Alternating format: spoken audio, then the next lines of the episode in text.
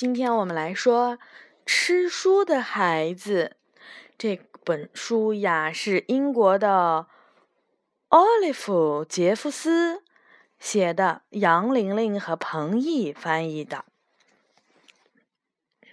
这本书就奥利弗·杰夫斯，优雅记得是谁吗？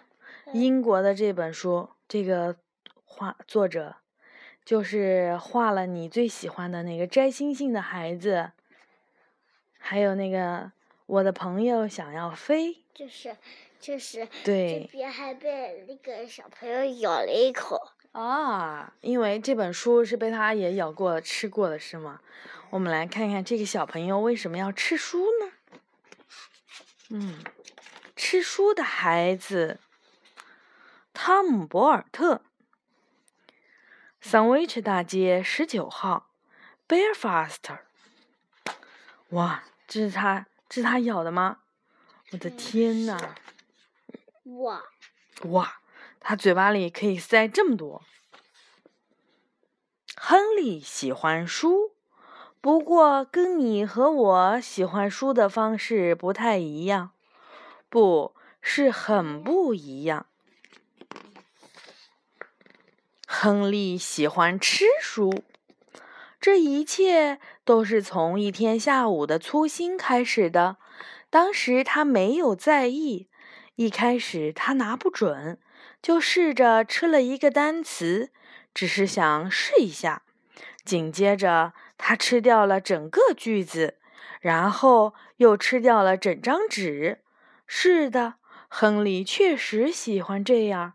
到了星期三，他已经吃掉了一整本书。到了月底，他能够一口气吃掉一整本书，然后呢，他就可以表演了。上面挂了一个牌子，上面写的是“不可思议的吃书男孩”。亨利喜欢吃各种各样的书：故事书、字典、地图册、笑话集、生活常识书，甚至是数学书。但他最爱吃的还是红色的书，而且他以惊人的速度把这些书统统吃掉。吃书的最大好处是，他吃的越多，嗯，就越聪明。你看，这是书从嘴巴里，信息呢传递到大脑，肚子里呢还有书。他吃掉了一本关于金鱼的书，然后他就知道用什么去喂金鱼 Ginger 了。嗯，永垂不朽。没多久，他就能做爸爸报纸上的纵横字谜游戏了。他甚至比学校的老师都聪明。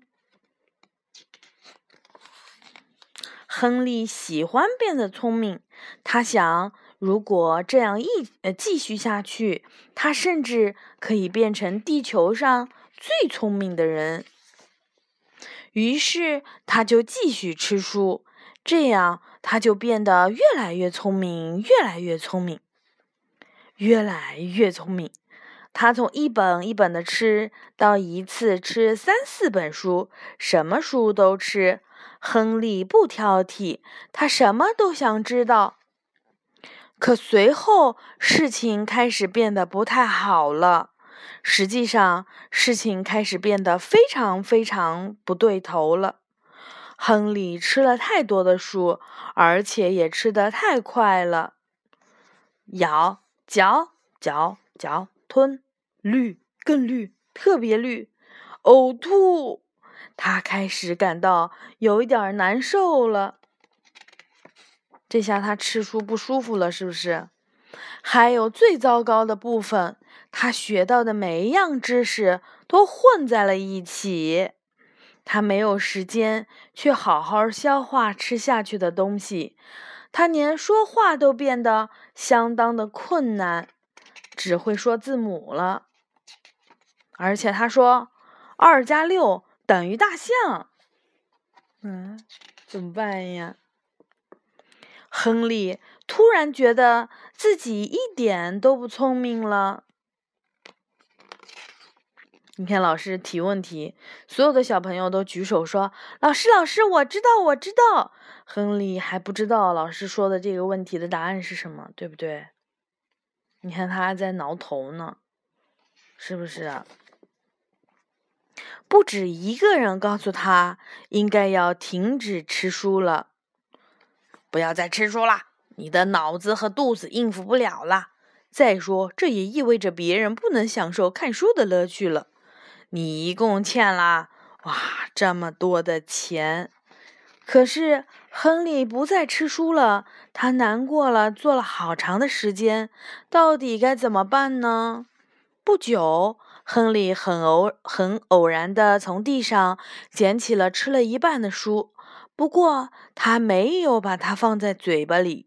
亨利打开了那本书，开始读了起来，真是太好了。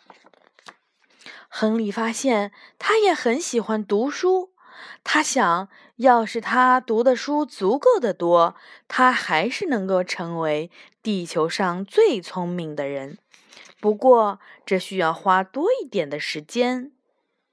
现在，亨利每天都在读书，尽管有的时候他还是会忍不住的想：怎么样啊？爱吃书。嗯，他现在变成了不可思议的吃西兰花的男孩。你看，他放了一小堆山，一像一小堆山一样的西兰花，一边看书一边吃，是不是？嗯。然后我们这本书也是亨利曾经咬过的一本书，是不是？嗯，但但是。